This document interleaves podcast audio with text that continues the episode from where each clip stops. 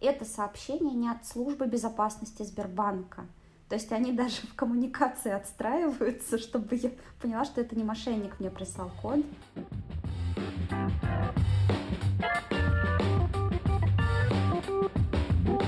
Всем привет! Это подкаст «Оставайтесь на линии» от компании Usedesk.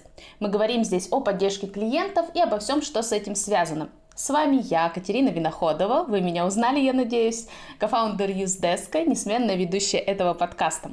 Слушайте нас на всех возможных платформах, ставьте оценки, комментарии, а также пишите нам на supportsobaka.usedesk.ru, если захотите стать участником нашего выпуска и рассказать нам что-нибудь интересное. Мы очень жадные до новых людей и новых знаний. Нашему подкасту уже 45 выпусков. Теперь иногда в наших выпусках будут бонусы, и этот выпуск не исключение. Мы приготовили для вас кое-что приятное – если вы еще в раздумьях, использовать Usedesk или нет. Сегодня у нас в гостях Марина Вострикова, директор по клиентскому сервису Bittrex24. Мы с Мариной решили обсудить, как теперь живет клиентский сервис в изменившихся, к сожалению, не в лучшую сторону условиях рынка. Марина, привет. Привет. Марин, вот сейчас э, стало очевидно, что клиентский сервис это не просто промокоды, это не просто какие-то системы лояльности, бонусы и подарки.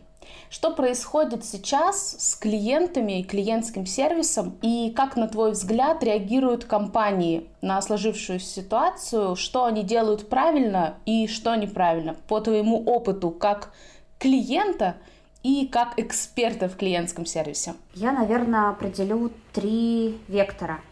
Для некоторых компаний ничего не поменялось. Они как были в каменном веке клиентского сервиса, так все и осталось. Вот недавно буквально у меня была вчера встреча со строителями. Мы там выясняли, почему у меня накладки на объекте. Я делаю квартиру с нуля ремонт.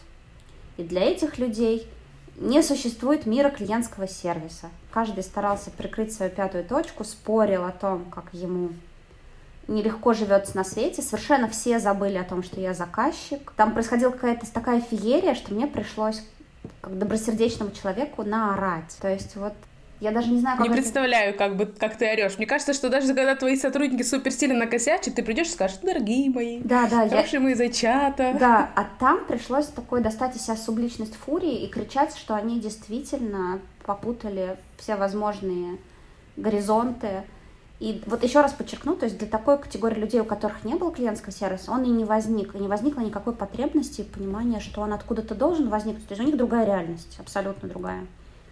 Это, с одной стороны, плохо, с другой стороны, очень хорошо, потому что эти люди сейчас почувствуют, как компании, как руководители их, они почувствуют отток клиентов, потому что мы, как клиенты, стали более чувствительны и требовательны к вниманию нам сейчас тоже непросто. Мы стараемся, с одной стороны, сэкономить деньги, а с другой стороны, получить, ну, как минимум, наиболее приемлемый за эти деньги условия результат в этих условиях, там, нехватки материалов или еще чего-то. И те, кто не попадают в наши ожидания, они будут уволены просто как компании. Второй вектор.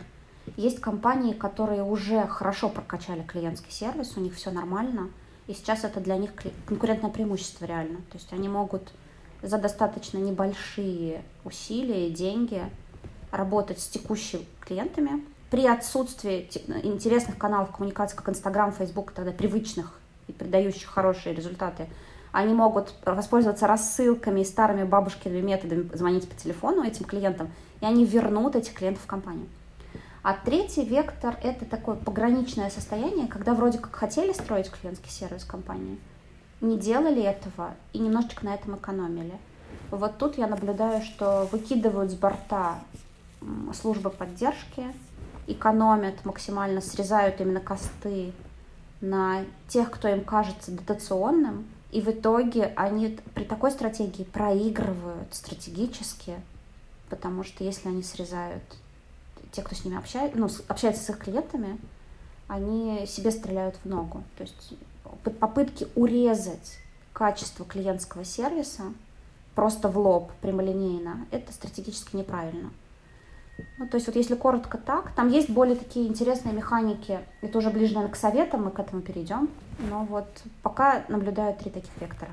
Но вот как тебе кажется, судя по последнему вектору, откатится ли тот уровень клиентского сервиса, который мы достигли на сегодняшний день, а я считаю совсем неплохой по сравнению с тем, что было еще, может быть, 10 лет назад, откатится ли этот уровень в каменный век, или же те компании, которые уже сейчас хорошо, качественно работают с клиентами, будут продолжать это делать, но, может быть, в каком-то другом формате. Какие, с твоей точки зрения, сейчас тренды на развитие клиентского сервиса сервиса, когда денег на развитие этого сервиса нет? Так, по порядку. Будут те, кто откатится, потому что решат, что это совсем не нужно. И им будет казаться, что сэкономленные сейчас деньги их спасут, и это нормально. Клиенты такого не прощают. Вторая как бы тема хорошая, позитивная. Найдутся те, кто начнут больше прислушиваться к клиенту. Клиент сейчас меньше стесняется сказать, у меня нет денег. Больше торгуется, больше просит скидок те, кто найдут способы подстроиться под такое поведение, например, там каналы самообслуживания введут для тех клиентов, которые не готовы платить, но хотят приходить в этот магазин, то эти компании выиграют. Последний пример такой подстройки для меня был в коммерческой клинике, когда я пришла, мне назначили много-много анализов. Я честно сказала врачу, что я вижу, что кажется там много, и она мне разделила, какие-то выкинула, сказала, да, вот эти на самом деле не обязательные, живи без них – ты все равно там не получишь нужную информацию. То есть она мне честно призналась, что там есть лишненькое. Я знала, что это клиника, ну и, в общем-то, коммерческая история, все заинтересованы больше на этом заработать. Но человек со мной нормально пообщался, убрала что-то сверх обязательного, и я вернусь к этому врачу. Потому что у нас с ней состоялся диалог, как с клиентом и врачом, как я экономлю, а она мне дает результат за мои бюджеты. Но эта ситуация индивидуальная. А если мы будем э, смотреть с точки зрения системы, на что ты предлагаешь обратить внимание компаниям, если, например, урезали бюджет? Я бы, наверное, э, старалась больше смотреть в сторону того, чтобы оставить самые критически важные для клиентов сценарии, за которые они будут готовы платить при любом раскладе. Второе, я бы посмотрела внимательно там, где клиенту становится менее безопасно, или где больше рисков становится у клиента. Побежала бы по этим траекториям, посмотрела и подстелила соломку. То есть сейчас э, мы возвращаемся, вот точно идет откат в сторону каких-то подковерных, подпольных решений. Я сегодня была в банке, и мне там возле банка стоит куча людей, предлагает обменять валюту подешевле. Это привет 90-е, прям вот здравствуйте. Не было такого. Поэтому сейчас количество мошенников будет расти, и постараться отстраиваться компании от вот этого вот вала ну, мошенничества можно. Предупреждать клиентов как-то очень хорошо. Вот сейчас Сбербанк прислал мне уведомление, и там написано, это сообщение не от службы безопасности Сбербанка. То есть они даже в коммуникации отстраиваются, чтобы я поняла, что это не мошенник мне прислал код. То есть находится новый язык механики, чтобы клиент не попался в ловушку. Еще векторы, можно сказать, куда мы сейчас пойдем. В принципе, э, опять же, пойдем в вектор психологии. Клиенты нервничают гораздо больше. У них происходит потеря денег, потеря смыслов, закрываются бизнесы, перекраиваются вообще все логистические цепочки сейчас, те, кто был завязан на Запад, например. И от этого нервозность повышается. Плюс, э, надо сказать честно, пропали препараты определенные. Как бы идет замена одних препаратов на другие. Плюс весна и осень у нас всегда показательные. Ну, все, кто работает с клиентами, знают, что это пики самых критических ситуаций, когда количество там, людей, которым нужна психологическая помощь, увеличивается. И от этого операторы, например, или люди, которые работают с клиентами, продавцы, ну, кто угодно, связан с клиентами, должны по-хорошему быть более обучены психологической стабильности, пониманию, что на самом деле происходит с клиентом, и каким-то новым сценарием, а как себя в этом вести. То есть это про вектор тренировать людей на устойчивость, на новые, это не скрипты, на новые слова поддержки в новых реалиях и, и усиливать линию психологической помощи. То есть мне кажется, что со временем в компаниях будет больше цениться э, такой телефон доверия условный, внутренний, куда клиент может позвонить и просто поговорить, потому что сейчас еще добавляется количество одиноких клиентов, которые просто хотят поговорить с живыми людьми. Как раз в связи с этим вопрос. Многие компании сейчас столкнулись с такой ситуацией, когда уже никак не могут помочь клиенту. Вот это вот моя самая нелюбимая фраза в клиентском сервисе. Мы ничем не можем помочь. Но, к сожалению, с ней очень многие сейчас сталкиваются. Отменяются мероприятия, заказы, полеты, доставки и прочее, прочее. Как бы ты советовала коммуницировать с клиентами, когда уже совсем все плохо? Какие базовые настройки должны быть? Определяющее слово – коммуницировать. То есть, если компания пропадает и не ведет диалог после единственного уведомления, а у клиента остались вопросы и тревоги, то это плохо. Значит, э, я бы советовала, во-первых, говорить об альтернативах, о том, что можно сделать еще, если не этот вариант, если эти альтернативы и обходные решения существуют. Второе, я бы, наверное, предложила компаниям оценивать масштаб произошедшего и говорить честно клиенту, чем ему это грозит, в какой перспективе это будет все длиться. Если это вообще больше невозможно, то так и писать. Ну вот, к примеру, там Альфа, которая сейчас переводит клиентов инвестиционных к другому брокеру. Они уведомили, во-первых, назвали срок до такого-то числа, с вашими счетами инвестиционными произойдет вот это. То есть они рассказали, что будет, и сказали срок. Потом они сказали, если вы не хотите этого, то вот сделайте то-то. То есть они дали конкретный алгоритм клиенту, альтернативный для тех, кого это не устраивает. И третье, они написали там про то, что, что на самом деле с вашими счетами ничего не происходит, ваши деньги в сохранности. Они таким образом сняли опасения лишних клиентов о потере. То есть здесь идет работа на разъяснение смысла. Поэтому если мы вот говорим о том, что вообще невозможно для клиента ничего сделать, это как минимум, ну, не всегда так. Наверное, нету ситуации, когда вообще ничего. Мы можем его отправить еще куда-то, где он может эту помощь получить. Даже я видела случаи, отправлять к конкурентам. Банки так тоже сейчас делали. Что смотрите, у нас это сделать нельзя, но у наших друзей из такого-то банка, не будем там называть, называли даже прямо, это возможно. То есть компании-конкуренты вдруг начинали объединяться для совсем экстренных коммуникаций. А клиенты получали совет, что точно не надо делать в этой коммуникации. Я уже сказала молчать и заигрывать. Вот когда я читаю «Ничего страшного не произошло», или упс, вот эти все темы, которые были там в нашей, там, чуть пораньше актуальны. Это не работает, клиент злится, и что бы вы ни сказали, если раньше, может, это трактовалось бы нейтрально, хотя бы вам прощалась это как-то коммуникация, то сейчас, напомню, количество сердитости в атмосфере увеличилось. Поэтому люди будут воспринимать любое слово негативно. Поэтому один еще из стилей, который сейчас появляется, я замечаю – убирается любое понебратство и заигрывание и высушивается максимально, оставляя только самое главное. То есть сказать минимум, четко, конкретно. Это не всегда звучит очень тепло, как мы привыкли про клиентский сервис. Да, непонятно где-то грань между сухостью и таким впечатлением, которое производится на клиента, когда ты ему просто говоришь слова без а, какого-то понимания, эмоций и между тем, чтобы, как ты правильно говоришь, не впасть в, в понебратство и обесценивание ситуации. Ну вот сейчас все, чтобы не усугубить, нейтральный стиль это максимально возможное, вот из того, что я наблюдаю, чтобы не триггернуло никого и ни за что. И очень помогает уход в роль. Я в своей роли сделала все возможное. То есть вот это может защищать операторов или сотрудников клиентского сервиса или продавцов – что смотрите, я действительно сделал все, что мог, но в данный момент остальное вне моих там сил, полномочий, и в этот момент, может быть, поможет эскалация какая-то. То есть направить правильно куда. Ну вот у меня последний случай не очень такой хороший. Это когда меня как премиум клиента банка персональный менеджер направил на горячую линию, значит, заполнять какие-то бумажки. Вот там эскалация была совершенно неуместна. Я была очень злая. Но это про, скорее, про неправильную обработку вообще клиентского пути.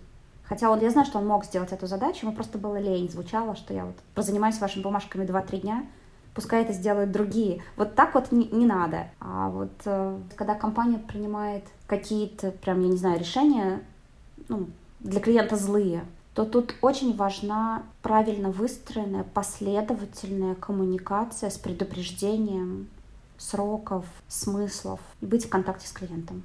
Да, вот это время про непопулярные решения как раз, потому что приходится поднимать цены, приходится отказывать и даже приходится отправлять клиентов к своим конкурентам, чего обычно компании не делают. И, кстати, зря. Но я бы только рекомендовала еще не оправдываться. То есть, когда начинают объяснять, почему мы подняли цены, вот это всегда звучит очень странно. Как мы, ну, ну, подняли, да. Кто-то ссылается на обстановку, что растут комплектующие, поэтому мы тоже поднимем цены на электричество. Это не связанные вещи, клиент умеет сопоставлять А и Б, но, значит, вот зачем они мне врут? Поэтому лишние объяснения не надо, если вам не задали такие вопросы. Но обычно клиенты задают еще риторические вопросы, на которые не требуют ответа в официальных документах, которые вы рассылаете в рассылку. Это больше для успокоения и выгрузки негативных эмоций, потому что им не нравится ваше решение. Так вот, коммуникация с клиентом невозможно снять вот то, что ему не нравится. Это его эмоция, она остается с ним. Вот в этот момент с ним просто побыть, продолжать там разными словами говорить об этом решении. Раза с пятого начинает слышать этот человек. Есть же разный мозг у нас, да? Вот, вот сначала мозг рептилии там у нас включается, мы спорим, мы не принимаем, мы отрицаем, а потом спокойно реагируем, и логика включается. Вот задача людей из клиентского сервиса здесь терпеливо доносить одно и то же. Даже есть э, механики, когда перефразируется одна и та же фраза. Смысл остается тот же, ответ дан. И вот есть примеры, когда клиент его слышит с пятого, с седьмого раза. А почему ты советуешь не объяснять причину повышения цен, хотя, с другой стороны, ты чуть раньше сказала о том, что мы в коммуникации с клиентом должны, по сути, предвосхищать все его вопросы заранее, чтобы успокоить его, чтобы сказать ему, что будет. Но мы же знаем, что он спросит, почему вы подняли цены. Или, может быть, ты советуешь а, как-то особенно на это отвечать, правда, например. Но они приходят с вопросами, ну, если мы берем там какие-то вот неприятные решения, которые касаются вот такие непопулярные, но это для бизнеса важное решение, то есть для компании по-другому иначе нельзя. Просто клиенту это может не подходить. И там могут быть вопросы, с какого фига вообще? Как это вы так посмели? То есть клиент в данном случае не учитывает, что бизнесу нужно там что-то коммерческое. Он хочет получить выгоду там, с этой стороны. И оператор начинает оправдываться, объясняя, ну мы, мы, мы там, рынок растет, мы должны, это вот выглядит нелепо, поэтому предвосхитить ответ с какого фига просто невозможно. Ну, это, на него не нужно отвечать, это эмоция. Вот если эмоция, то там нету самого вопроса. Я предлагаю отвечать на вопросы клиентов. Возможно, ему нужны какие-то условия по рассрочке, и тогда он сможет себе позволить новые условия. Возможно, ему нужен пересмотр того, что входит в то, что он покупает, там, товары, которые он набирает. Возможно, он переориентируется на аналоги из линейки, которые вы поставляете. То есть после обработки вопроса какого фига важно перейти к диалогу опций возможных в этой ситуации. А то, что цены изменились, или там условия доставки таковы, потому что у вас там логистика вся поменялась между странами, вот эти объяснения, почему так, это, ну, мне кажется, не очень будет э, восприниматься, все равно прочтут что-то свое. Ну, то есть ты советуешь отвечать на истинный вопрос клиента, который, по сути, заключается не в том, что они хотят знать причину, почему цена выше, а они хотят заплатить дешевле, и им нужно узнать как. Марин, ну а что мы будем обсуждать на конференциях э, этим летом, осенью? Что будет у нас со всеми инновациями, которые так бурно обсуждались раньше? Автоматизация, боты, искусственный интеллект. Куда сейчас мы пойдем? На что будет смотреть бизнес? Да, это интересно. Я некоторые сейчас доклады просматриваю с прошедших событий, и мне кажется, это как из другой жизни. То есть кто-то не успел повестку обновить, не все, не, у коллег есть отличные события, но некоторые докладчики рассказывают актуальное в прошлом. Недавно покупали курс, где человек рассказывал о необходимости и механиках продвижения в Инстаграм. Ну, на минуточку уже просто, просто взяли и отменили. Не, запрещено. Какая, какой курс? Нужно было и сейчас переупаковывать. То же самое с нашими докладами. Мне кажется, летом и осенью мы будем учиться, ну, продвинутые эксперты, прогнозировать, дай бог, если на месяц вперед, то есть ни про какие там годовые тренды сейчас невозможно предсказывать.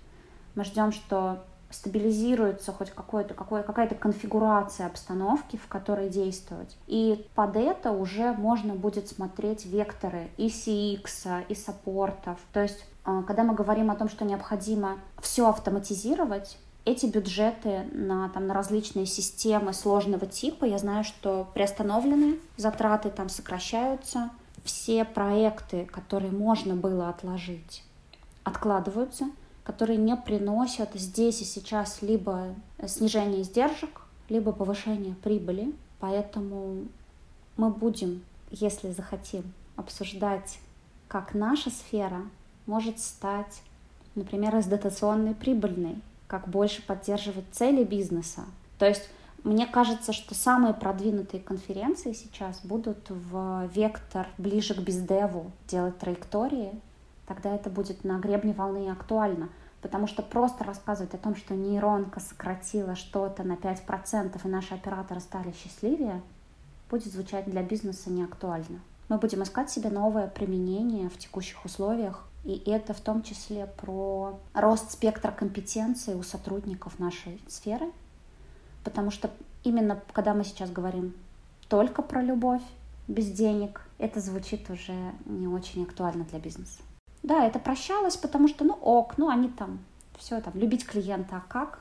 Четкости добавится, мне кажется. Вот какой-то мусор улетит, вот это мне нравится, это произойдет какой-то, вот, я не знаю, ECG-контекст в нашей сфере, то есть экологии побольше будет. Будет страннее звучать со сцены то, что не подтверждено метриками и фактами, и будет э, больше про какие-то более быстрые, короткие победы, доказуемые, проверяемые.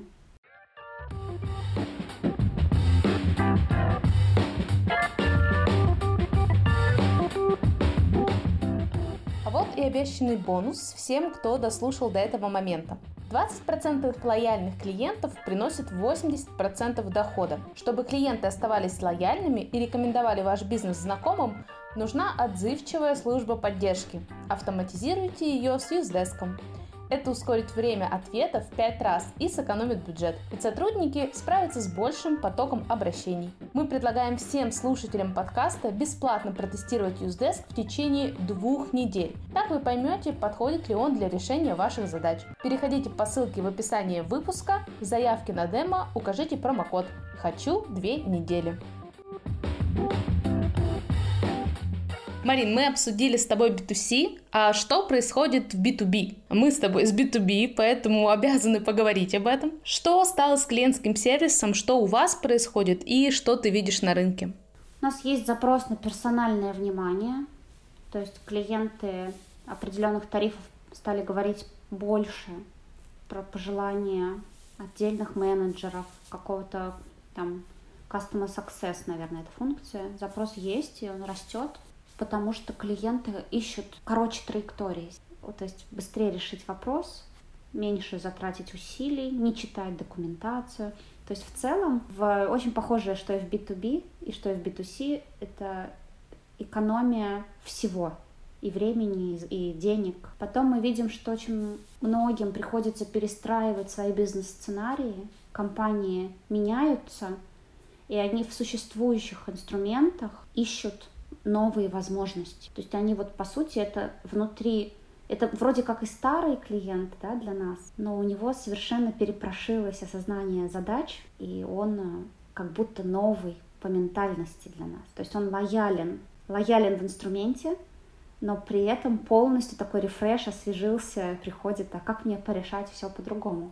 Да, в B2B приходится подстраиваться, и тут есть аспект недовольства, потому что люди вынуждены делать лишнее, ненужное, что требует там сейчас обстановка, что не приносит им реально денег, они, по сути, это тоже теряют время, чтобы соблюсти требования. Вот как раньше там требования аудиторов, регуляторов и так далее, теперь это еще добавилось таких требований, и бизнесы вынуждены вот еще тут этим заниматься, и они больше сердятся, опять же, потому что это откладывает решение важных, быстрых задач для бизнеса, опять же. То есть вот тут в B2B идет переосмысление, на мой взгляд. А кто-то вообще на грани решений от отсекания там, новых проектов полностью там оставляют какое-то только одно направление, которое сейчас вывезет и даст хоть там, возможность заплатить своим сотрудникам. там выживание. И вот эта категория клиентов, она, конечно, беспокойная. В нашем случае здесь наоборот мы видим тренд, что людям интересны инструменты, им они очень помогают и актуальны. Вот. То есть в данном случае здесь вот хорошо, что в IT-отрасли есть такие возможности, и мы можем давать нашим клиентам эти возможности. Здесь, конечно, в этом плюс. Ну а вот в B2B, там, где есть физика поставки, связи с границей, там, конечно, уровень тревожности больше. И те, кто везут или не везут трубу и вынуждены отвечать, почему они там не привезли радиаторы в большом объеме и не могут сделать это на регион, там не про клиентский сервис уже. Там выдержать бы на наплыв этих запросов недовольных людей, справиться бы с компенсациями, с рекламациями, и чтобы еще люди не уволились, кто все это выслушивает. То есть там, конечно, ситуация менее радужная. А есть такое, что часть клиентов, которые переходят на российский софт, приходит с запросом «хочу точно так же, как было в моей предыдущей системе». Как работать с такими запросами? Да, действительно, есть такие клиенты, которые приходят с вопросами, что они хотят абсолютно как раньше, один в один, повторить то поведение, которое было у них в других системах. И здесь мы можем им на самом деле очень хорошо помогать. Мы можем им э, подробнее рассказать о тех возможностях дополнительных, которые они получают в новом решении – это первое. Во-вторых, мы можем узнать про те ценности, которые они хотят сохранить один в один, детализировать. У них могли поменяться на самом деле запросы, и вместе можно подстроиться и привнести ценность, в том числе в продукт, то есть зафиксировать какие-то фичи и доделать что-то важное у себя. То есть это хорошая возможность развить и свои решения. Плюс к этому сам по себе диалог с такими клиентами дает много новых идей для дальнейшего роудмапа. И второе, что немаловажно для клиентского сервиса, дает возможность клиентам понять, что вы их в целом слушаете и готовы открыты к диалогу. То есть сама возможность к вам обратиться — это уже здорово. Поэтому я в первую очередь рекомендую не игнорировать такие вопросы и такую категорию клиентов — во-вторых, обнять их э, и посочувствовать, предупредить, что один в один, конечно, так не будет ни в одном решении. Вы не можете пересесть из одного авто, автомобиля в другой или из одной марки телефона в другой, чтобы сохранились абсолютно все те же там паттерны поведения, но при этом вы можете своей открытостью к диалогу и к инновациям, к развитию, к изменениям, вы можете дать клиенту понять, что вам не безразлично то, что с ним происходит, что вы понимаете его и готовы двигаться вместе чтобы совпасть по ожиданиям. И для наиболее платящих клиентов, тех, кто приносит больше всего прибыли компании, можно, конечно, выбирать приоритеты потом для разработки. Это вот как вектор. А вот по твоим наблюдениям, насколько российский софт, э, сейчас мы говорим о коммуникациях с клиентами, об управлении клиентским опытом, вот то, что делают наши с тобой сервисы, насколько российский софт может э, сейчас конкурировать с зарубежными решениями? Действительно ли у нас все пока плохо, или мы уже где-то приблизились к мировым стандартам, так скажем? Наверное, я отвечу философски. Не ко всем приблизились и не для всех клиентов, но в, в каких-то ситуациях мы уже гораздо круче, и клиентам только заметнее это. То есть на самом деле вот прям универсального ответа я здесь не дам, но я считаю, что мы крутые потому что ну, нельзя взять и много лет разработок взять и обнулить. У каждого продукта есть свои достоинства, есть свои минусы, но вот именно сейчас мы, наверное, в той фазе, когда кроме еще самого IT-продукта у нас есть глубокое понимание, как у компаний, во-первых, того, что происходит, экспертность, и еще в том, что мы хорошо понимаем ментальность людей, которые к нам приходят мы прям изучаем. И здесь как раз вот, раз ты говоришь про наши две компании, не зря мы на конференциях сервисных пересекаемся там во всем. Очень многое идет через правильную работу с клиентами, через построение процессов, через коммуникации. То есть кроме IT-решений у нас, как у компании, есть вот эта сила сервиса. И она сейчас дает в том числе преимущество колоссальное по сравнению с другими, тем, кто этим не занимался. Просто сейчас в бизнес-сообществе я столкнулась с двумя полярными мнениями. С одной стороны говорят, ха-ха, вот теперь вы все придете к нам, вариантов нет, только купить российское решение. А другие говорят, да, здесь вообще до сих пор ничего не работает, альтернативы нет. А, компании придумывают схемы, как продолжать пользоваться зарубежными решениями, потому что здесь э, нельзя найти такого же качества. Ну, надо сказать, что и те, и те в какой-то момент правы. То есть баланс как раз сейчас будет где-то между этими полярными точками зрения. Найдутся клиенты, которые перейдут и найдут в этом преимущество, им будет лучше. Найдутся клиенты, которые останутся на прежних условиях, потому что их никто не вынуждает, и они могут найти способы платить за эти решения, там, и доступы там, разными способами, и им тоже будет нормально. И, наверное, сказать, что какая-то вот именно устойчивая сборка финальная будет прям в ближайшее время, нет, мы не узнаем. То есть и туда, и туда пойдут клиенты. И нет, конечно, никто не пересядет 100% на российское. Мы все не ездим на российских автомобилях в силу разных причин. Вот. И в то же время мы не, не все там летаем отдыхать за границу, тоже в силу разных причин. И это все к вопросу о бизнесе клиента, о сфере клиента, о предпочтениях и о прочих, о прочих равных. То есть будет золотая середина. Я думаю, что для нас, как для поставщиков, это очень хороший опыт, потому что мы получаем клиентов, которые уже знакомы с другими решениями и дадут нам больше информации о том, что им нужно для решения их задач, какие функции, и это поможет нам сделать boost наших сервисов. Да, однозначно. Вот с точки зрения функциональности, улучшения и разумных вот этих вот инноваций, которые усилят продукты, да, здесь есть, конечно, эффект отличный. То есть приходят люди с хорошим опытом пользовательским, и они видят было бы здорово, если это у вас появится, то я буду счастлив. Они становятся такими внутренними евангелистами развития. Это действительно бесценно. И это на самом деле и, и нас прокачивает, и пользователей, потому что они у себя тоже находят много возможностей в, суще... в новом продукте. Они, может быть, и не знали, что так можно. То здесь такое взаимное обогащение тоже происходит, конечно, да. Это хорошая возможность. Марин, будем уже подходить к завершению, и у нас э, есть регулярная рубрика, она называется «Что почитать?». Мы просим наших гостей рассказать, что почитать, посмотреть, послушать, книги, фильмы, подкасты, телеграм-каналы. Полезное по бизнесу, сервису или просто для души? Давайте я воспользуюсь возможностью прорекламирую свой канал. я веду телеграм-канал «Бизнес и сервис». Подписывайтесь. Там пишу много кейсов. Но на самом деле, если посмотреть для вдохновения, то сейчас я бы предложила посмотреть и почитать, вот именно с точки зрения сервисной тематики, все, что связано с лин-подходами, с возможностью там, оптимизировать что-то на предприятии, с, вообще с логикой.